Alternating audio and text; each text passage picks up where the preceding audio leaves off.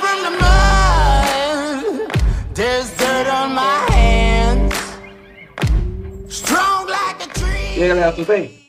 Hoje estamos começando mais um Café Literário, voltando à saga UERJ. Já fiz com a Renata, a Renata, a professora Renata Cristina, sobre Não Me Abandone Jamais. Hoje eu tenho o prazer de receber aqui uma professora da UERJ, negra, e que está aqui totalmente envolvida com Paulina Chiziane. Me diga, é verdade ou mentira, Rafaela? Seja bem-vinda. Olá, pessoal. Monteiro, muito obrigada pelo convite, primeiramente. Estou muito feliz de estar aqui. E hoje estou muito animada para a gente falar dessa obra aí, que é maravilhosa. Eu, por coincidência, ó, li essa obra ano passado. Olha isso. Lembro Caramba. que cheguei a indicar para alguns alunos, e aí a UERJ surpreende a gente esse ano, né, com essa obra aí maravilhosa, da Paulina Chiziane. E aí, a galera está bem envolvida, né? Tem uns alunos que percebem assim, gostam daquela coisa meio de férias para o ex, porque fica com uma, fica com outra, sai para cá, sai para lá, e está muito envolvido com a leitura. É um livro que é uma leitura tranquila, concorda? É uma leitura bem linear e é uma leitura que te envolve, né? A gente tem aí já até um, um uma das dicas, né? Uma das estruturas, a gente tem uma narradora personagem, ou seja, a própria narradora ali é a personagem principal do livro, o que faz a gente ter muita consciência do que está acontecendo, a gente se envolve bastante com o que ela fala. Então, a gente tem realmente aquela visão do ponto de vista principal. Então, os alunos acabam que eles estão se entretendo bastante com esse livro por esse fato que você disse, né? É uhum. o tempo inteiro, é barraco o tempo inteiro, e aquele negócio louco, né? Então, é uma obra que chama atenção, que te envolve. E dentro desse contexto, você já começou falando sobre a questão da estrutura da narrativa, colocando a questão da narradora, narradora personagem, um foco narrativo ali que vai conduzir, será conduzido pelo olhar da Rami, que é a nossa personagem, e essa relação complexa com o Tommy, quer dizer, o subtítulo do livro é Uma História de Poligamia. Você disse que é uma história linear, sem muitos grandes sobressaltos e tudo mais. Quais são as virtudes ou quais são as qualidades que você acha que a, a West vai explorar nesse livro? Olha, com certeza a gente tem que apontar pelo fato de que é uma obra de uma escritora moçambicana. Isso já é interessante porque é escritora, né? Geralmente Sim. a gente vê muito ou um escritor em específico sendo abordado pela UERJ ou por outros vestibulares, que é o Mia Couto. Então, dessa vez a gente tem uma escritora, que é a Paulina Chiziane, que aí é a primeira romancista, né, considerada romancista de Moçambique, sendo abordada, o que já vai ser ótimo, porque, como você bem disse, a gente tem aí né, a Rami, que é a personagem principal, falando sobre os aspectos de uma sociedade que é poligâmica, ou seja, temos isso sendo feito do ponto de vista de uma mulher, escrito por uma mulher. Então, a representação novamente literária e também, claro, no plano físico, né, no plano autoral, sempre por uma mulher. O que, obviamente, vai trazer muito do que a própria Paulina viveu, uma, até uma uhum. curiosidade né, do aspecto da vida dela, ela teve mais de cinco filhos, algo assim do tipo, e pelo fato dela ter feito muita, muito sucesso né, com a carreira dela de escritora, o marido dela deixou ela.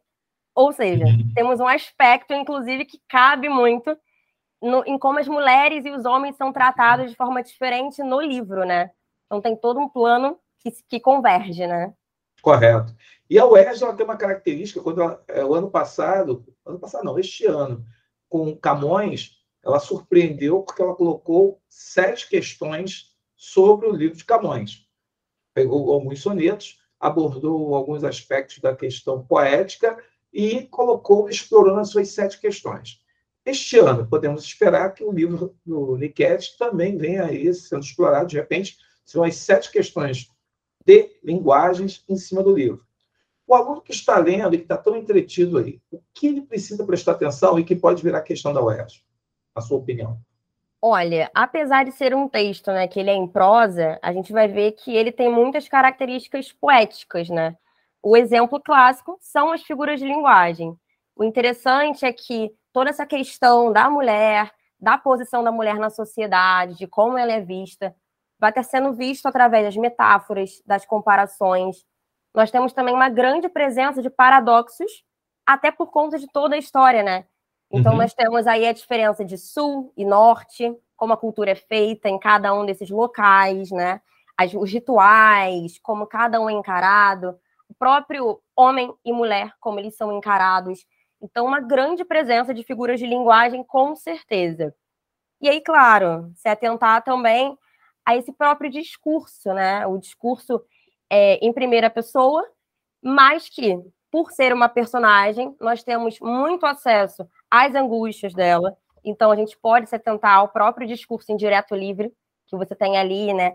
A, uhum. a, é, esse conhecimento, né? Do pensamento mesmo, de quem está narrando. A própria intertextualidade, que eu achei super interessante. Ela traz, inclusive, uma fala da Simone de Beauvoir, no meio do Sim. livro. Sim. Traz aspecto com a Bíblia. Então, Sim. várias questões assim que aparecem muito na UERJ e que valem a pena serem analisadas enquanto a leitura está sendo feita, né? Correto. Eu, chamo, eu tenho conversado com os alunos, falado com eles muito sobre a questão que está no, no conteúdo programático da UERJ, normalmente, que é o respeito à normatividade da língua. No entanto, apesar de falarmos português, o português de Portugal, ou o português de Moçambique, é diferente do português do Brasil. Inclusive, algumas nomenclaturas, algumas construções sintáticas, e isso também é um aspecto que é interessante o aluno observar, porque o aluno tem muito, o livro tem muito da oralidade. E essa questão da oralidade pode ser uma questão bem interessante. Como é que você é, analisa essa questão da oralidade? Que a Paulina procura escrever de uma forma bem frouxa, né? Ela não respeita as normas, as regras gramaticais, ela começa a fazer paralelismo e ela corta o paralelismo e, e coloca a palavra isolada e depois continua escrevendo. Como é que você interpreta como você acha que o aluno ele pode esperar isso da UERJ? Essa questão da oralidade e da normatividade. É, isso é muito interessante, porque quando ela pretende né, fazer um livro, né, criar uma história em que você tem a oralidade muito presente, e a gente pensando que esse livro é feito pós-independência, num contexto né, de conturba conturbação política, de alguma forma, em Moçambique, Malbem ela quer atingir as pessoas, né? E aí, de que forma que isso é atingido? De que forma isso chega na uhum. maior parte das pessoas que são pretendidas? Através de uma linguagem que seja cotidiana. Sim. Então, por isso que o pessoal gosta do livro, né? Por isso que é o de férias com eles, porque é uma linguagem mais solta mesmo. Não te requer Correto. tanta parada e reflexão é um livro que você lê numa tacada só, muitas vezes, né? Sim. Porque realmente é muito parecido com o que a gente faz no cotidiano. Sim. E a verossimilhança? Como é que você vê essa questão da verossimilhança da obra? Você acha que ela consegue trazer uma verossimilhança externa, inclusive para o Brasil? A gente pode fazer uma ponte com o Brasil ou não? Oh, e como, né? E como? Com certeza. Dá para a gente, inclusive, parar para pensar no próprio uhum. feminismo, né? Nos movimentos feministas como a gente vê isso no Brasil e no próprio feminismo negro, até, né? É, eu acho muito interessante porque ela sempre pontua que a Rami é uma mulher muito forte. Inclusive, as mulheres do livro, né, as outras esposas, elas falam ao final do livro que ela é como se fosse uma mãe para todas elas. E essa posição de sempre ter que ser forte. Mas isso é interessante de observar porque essa força que ela possui ela não é de uma forma carrancuda. Ela expõe as angústias delas o tempo inteiro.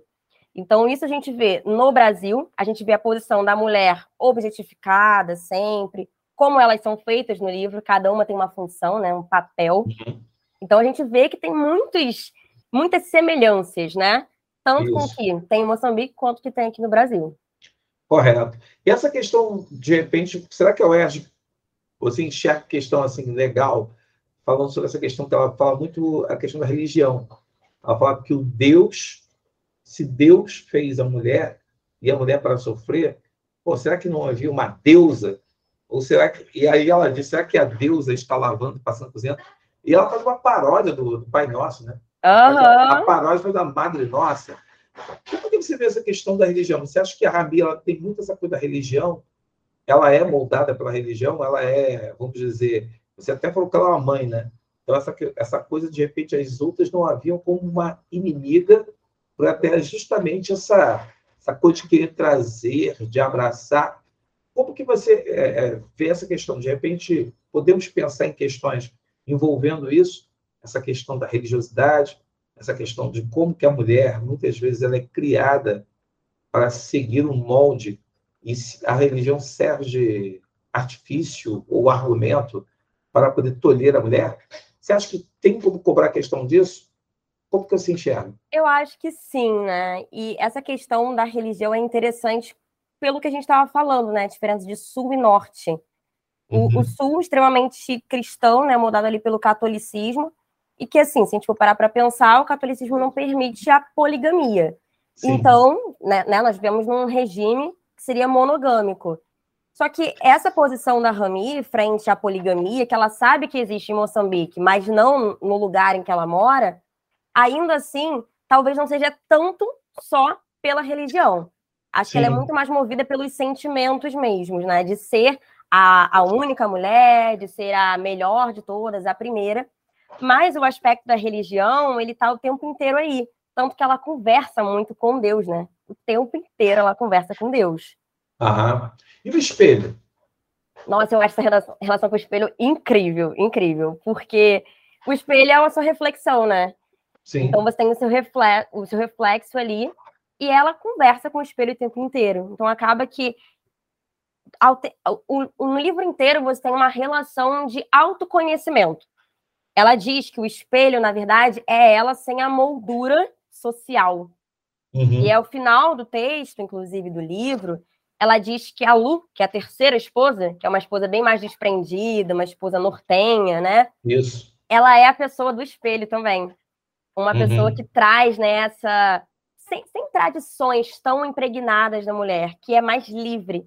Então, uhum. o espelho, ele tenta fazer ela, ela se libertar, inclusive. Acaba sendo um aliado. Sim. Isso é muito interessante. Ela classifica as mulheres, né? A enganada, a, a que foi justamente lá, a nova. Uhum. Será que o Tony buscava nessas mulheres, todas elas, uma só mulher? Pois é, né? Interessante. Acredito que, muito mais do que isso, ele era com certeza movido pela cultura que é patriarcal mesmo. De Correto. que não importa eu sou homem, então eu tenho direito. Não há traição para homens. Ele mesmo diz isso em um dos momentos do livro, né? O Na verdade, a mulher. Exatamente. Isso é parte da natureza do homem. Quanto à mulher, né, seria um pecado e por aí vai. Então, acredito que ele é muito mais movido por uma questão cultural mesmo do que talvez achar uma mulher com todos os complementos, sabe? Uhum. Tanto que ele vai, a apetecida, que é a Sali, né? Sali, uhum. Sali. E ele diz que quando ele está estressado, ele procura quem? A Sally.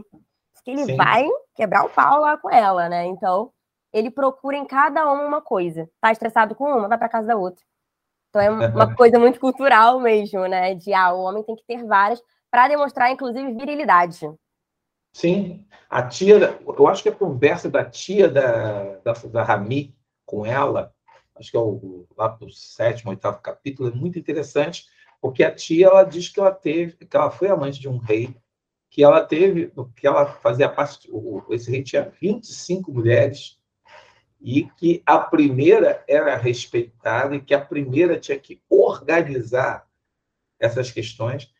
E ela procura, eu acho que aquilo que a tia fala para ela, né, você não tem que confrontar, você tem que Unir. trazer. Porque aí é justamente essa questão da união que vai fazer a força. O que vai fazer, o que vai, o mundo de Tony vai desmoronar quando elas se conhecem, elas se juntam. Sim. E aí é muito interessante. É, como é que a gente pode chegar e pensar, vamos assim dizer, eu falo que esse livro tinha que ser o um livro de redação. Pois o livro é, da redação, Olha ele quantas tinha coisas que você está tirando ali.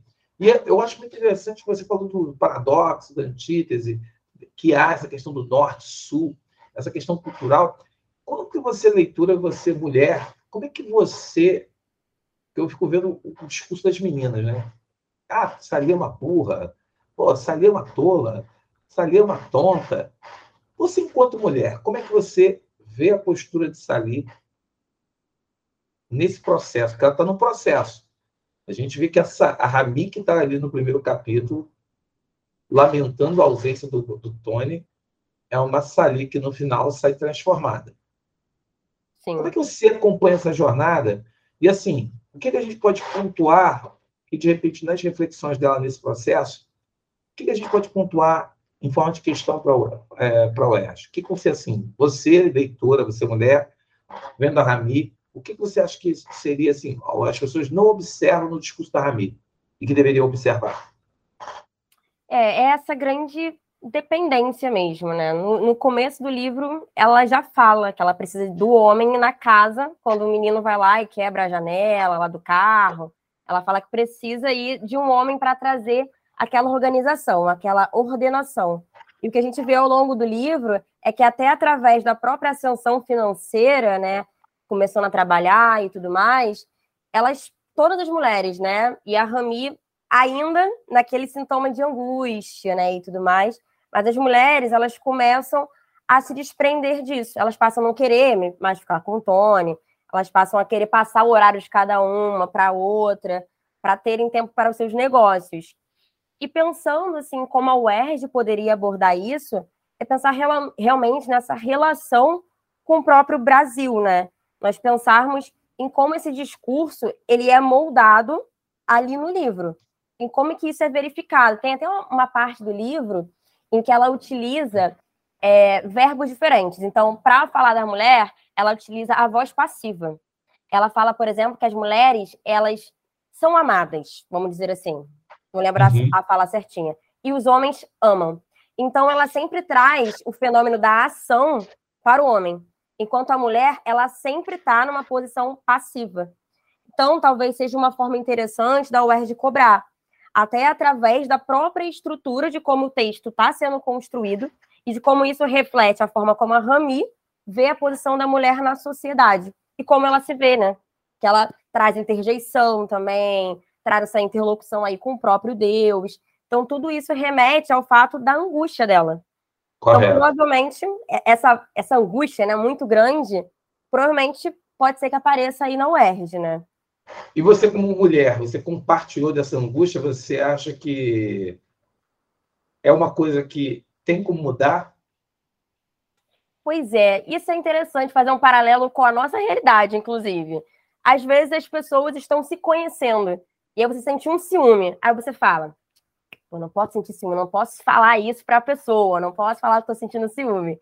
E a uhum. Rami, ela fica nessa posição de sentir ciúme, porque ela vive numa estrutura, né, numa cultura que é monogâmica, mas ela está sendo trocada. Sim. E aí, o que eu mais percebo enquanto mulher é realmente essa pulga atrás da orelha e esse incômodo, porque a gente vê que o que a Rami vive é essa objetificação, é dela servir para casa ou só para uma função de o homem Sim. ir para casa somente para dormir ou para reproduzir. E não para dar amor, dar carinho, dar atenção, coisas que se requerem no relacionamento, né? Então, o que eu percebo é que é um retrato muito fiel, inclusive, né? Do que muitas mulheres vivem, do que muitas mulheres passam, dessa situação realmente de serem vistas apenas como uma funcionalidade, de servir apenas para uma coisa. Correto. E aí, dessa leitura toda assim que você fez e que você analisou, existe alguma coisa que chamou atenção assim para você que você fala assim, caramba, isso em Moçambique não daria certo aqui ou pô, isso é a cara do Brasil, alguma coisa que ficou muito assim distante, outra que ficou muito perto para você?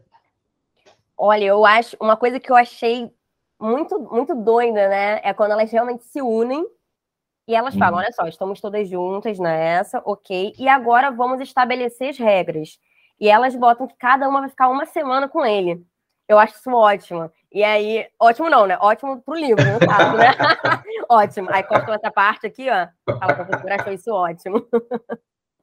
Mas eu achei incrível na, no contexto do livro, porque eu não consigo visualizar isso acontecendo na sociedade que vivemos aqui, no Brasil. Uhum essa ordenação muito certinha. Ah, e aí o marido ele vai lavado, vai perfumado para casa da outra já, deixa tudo nos conformes. É como se fosse um filho mesmo, né? Uhum. Ele é um filho. Elas cuidam deles durante uma semana e passa para outra. Então isso eu achei muito interessante assim, né? Uma coisa abordada em Moçambique, mas que aqui no Brasil, eu pelo menos, Rafaela, não consigo visualizar isso acontecendo. Acho que teria muita treta, como já tem em Moçambique. Então, Aham. Mas se a gente vai pensar, você tem famílias aqui no Brasil em que o cara tem duas famílias e elas não se conhecem, nem sabem uhum. da existência da outra, e está tudo bem. Exatamente. Mas, e tem os programas de TV que exploram isso nos Estados Unidos, do cara que está buscando a segunda esposa, a terceira esposa, e coloca as mulheres ali para convivência. Vocês, é, e aqui no Brasil tá, tem um pessoal mais jovem que está entrando nessa coisa do, do poliamor, uhum, relação trissal, é, aqui, o trissal, relacionamento aberto. Assim, você acha que isso é uma tendência do futuro ou nosso destino ser careta? Cara, isso é uma boa pergunta.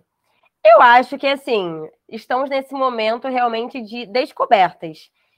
De descobertas de vários tipos, né? Então, acredito que a liberdade, entre aspas, que os jovens e as pessoas possuem hoje de falarem mais sobre quem são e o que sentem e quem amam, acaba permitindo que as pessoas se abram mais para esse tipo de relacionamento que antes não era muito visto, ou pelo menos propagado, né? Que uhum. sempre existe, né? Mas hoje em dia a gente vê muito mais, né? Então, eu acredito que sim. Acredito que isso vai ser uma coisa que vai ser perdurada. Com algumas pessoas dá certo, com outras não dá.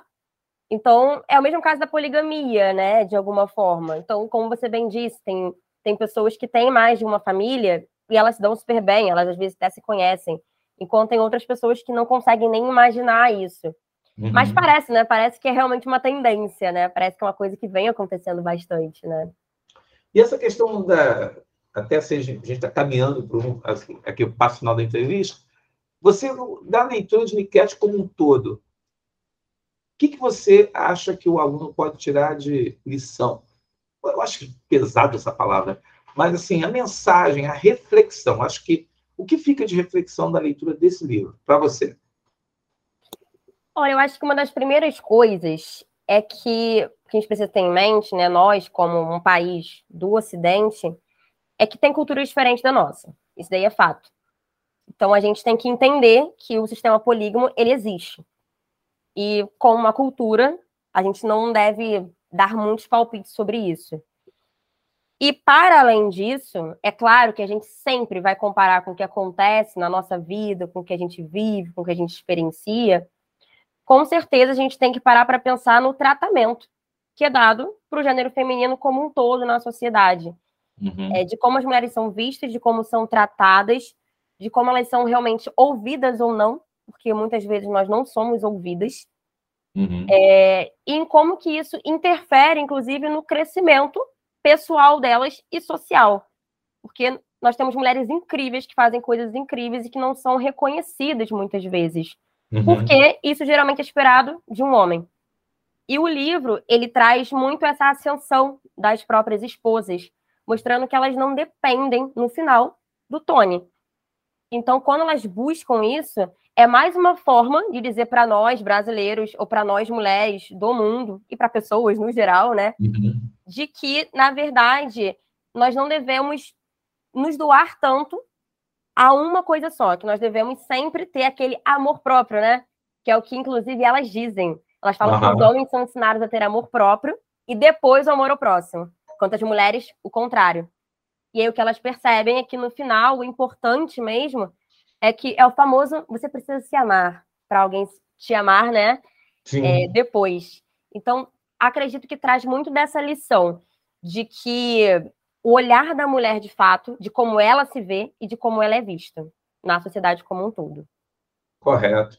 E o Tony nessa história toda, você acha que ele tem a lição que ele merece? Você acha que ele seria a grande lição de moral do que acontece com ele no final?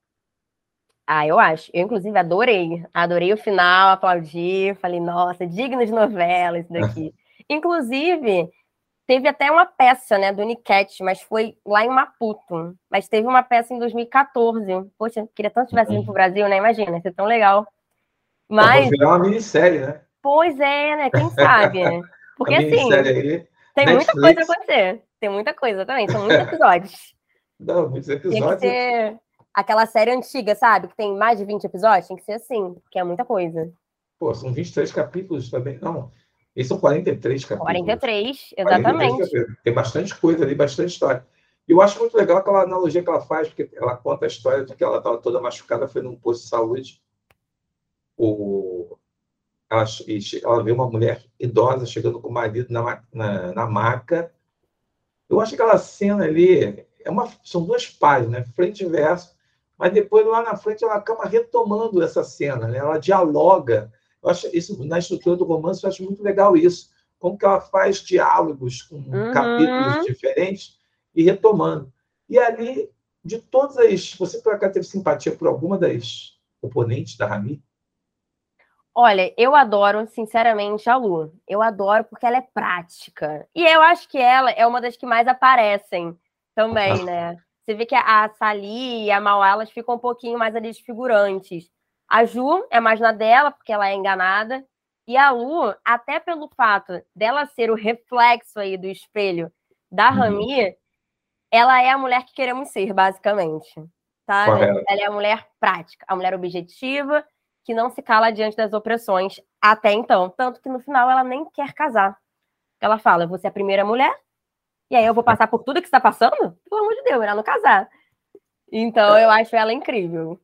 Aí tem essa coisa de, de você chegar e o, o Vitor, que é o apaixonado por ela, ela dizer: ó, quando eu, se eu me casar, o Vitor é meu marido, mas você passa a ser a segunda. Então você passa a ter direito de usar o Sim. meu marido também. Aí o pessoal fica assim, poxa, como é que pode isso? A mulher é amiga, não, você é minha amiga, você ser minha amiga, você pode ficar com meu marido, meu marido pode atender as suas necessidades e tudo mais. A nossa sociedade, agora não sei do livro aqui, a sociedade continua sendo muito tradicional, né? Continua, mas aí a gente tem que ver os jovens. Será que os jovens estão tão tradicionais assim? Mas aí que tá, são jovens que estavam vindo com esse papo de que, pô, que coisa absurda, como é que pode? Namorado, pô, marido. Se namorar tiver problema, mas não marido, meu filho, é cultura. É uma variedade pois cultural. É. é um totalmente diferente. Lembre-se que quando os portugueses chegaram aqui, eles ficaram chocados vendo os índios nus. E eles achavam que, como os índios andavam nus, eles tinham um pensamento europeu, vou fazer zona, vou fazer orgia. E os caras conviviam, se respeitavam naturalmente. Olha a questão da cultura. Então vamos abrir a cabeça. Toda hora esse embate né, de culturas. Esse, esses dias, inclusive, né? Que agora está na moda TikTok, né? E aí não, não adianta, você pode não ter TikTok, mas as pessoas e os alunos vão te falar sobre coisas que estão acontecendo no TikTok. Sim. E aí teve uma discussão de um casal do TikTok que tem um relacionamento aberto. Meu e aí o pessoal tava falando que o menino fica com várias meninas, e a menina também, né? E tudo mais. O pessoal falou, gente, mas nunca. Como é que pode? Que maturidade? Ou então o pessoal criticando também, né? Então não é um consenso, daí fato, né? Não é consenso mesmo. Mas é engraçado observar, né, como isso tem se tornado, inclusive, mais falado, né? Sim. É porque o que é visto é comentado. O que não se vê parece que não existe. Daí uhum. que muita gente colocando as questões de se colocar as mulheres negras no papel do protagonismo. É, até estava vendo o troféu imprensa, eu acho que é o troféu imprensa, que as cinco indicadas como apresentadoras eram cinco negras. Então, quando você vê a Glória Maria lá atrás, apresentando o telejornal, hoje você está vendo uma Maju Coutinho, você está vendo é, a Flávia Oliveira, você está vendo uma Aline Medelé, você está vendo várias mulheres negras em ponto de destaque, se impondo pela sua qualidade, pelo seu talento, e aí vem aquela questão de, de nós revisarmos nossos papéis. Afinal, qual é o nosso papel na sociedade? E aí vem toda essa discussão que eu acho que é, o nosso Niquete, uma história de poligamia, ajuda. Estamos encerrando aqui o nosso bate-papo, mas eu queria saber contigo qual a mensagem que você deixa para o candidato que está assistindo esse vídeo e o que ele precisa prestar atenção nesse livro. Quais são, assim, as três dicas da Rafa? Gente, primeiramente, importante se divertir lendo esse livro, porque é um livro realmente que vai te envolver e traz questões que são atuais, questões que são sociais, questões que vocês presenciam. Então é um livro importante muito mais do que só para o UERJ, né? Eu acho que é um livro importante para a vida mesmo, formação cidadã, formação enquanto mulher, enquanto homem, enfim. De dicas, acredito que vocês têm que prestar muita atenção mesmo em como esse discurso ele está sendo realizado, em quais são as artimanhas, né, que a Paulina Chiziane vai estar tá empregando ali. Então, essas próprias figuras de linguagem, as conjunções, as interjeições, esse discurso indireto, livre e o próprio, próprio discurso em primeira pessoa, tudo isso tem que ser observado. Além disso, claro, né, a dinâmica aí de, é, de cultura mesmo, que é imposta pela colonização, então esse aspecto mais temático mesmo, de que cada mulher vai ter uma função dentro da sociedade, de que o homem tem alguns direitos que a mulher muitas vezes não vai possuir, na grande maioria das vezes, não vai, vai, não vai possuir. E a gente pensar também em como que isso se aplica ao que a gente vive. Então, a UERJ, como gosta muito disso, vai sempre explorar, né? Estrutura, interpretação e, claro, a UERJ nunca dá ponto sem nó. Então, o que você vive no Brasil e no Rio de Janeiro, né? Que é exame regional. Então, tudo isso são coisas bem legais para vocês prestarem atenção aí na leitura do livro. Você tem Instagram? Se eu quiser falar contigo, como é que Tenho faz? Tenho Instagram, sim. O Instagram é arroba Rafa Ribeiro RN. Arrofa, arroba Rafa Ribeiro, RM. Isso. RM. Isso não tem aí. nada a ver com o RM lá do Copa do Cabral, não, né?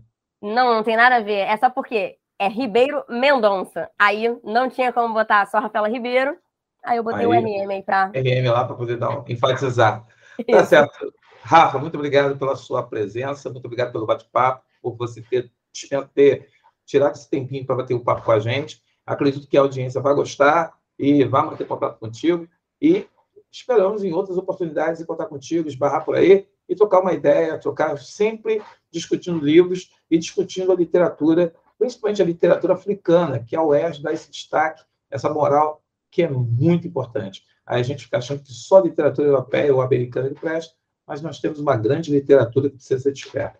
Então, muito obrigado pela sua presença e você que está aí assistindo o Café Literário, assista hoje, assista amanhã, assista depois e assista quantas vezes for necessário até a prova da UERJ no dia 4, ou seja, você pode assistir até o dia 3 de dezembro. Então assista várias vezes, procura a Rafa lá no Instagram e troca uma ideia com ela. Ok, galera? Estou aqui parando, um abraço e aí eu vou ficar aqui de papo com a Rafa por enquanto. Valeu, galera!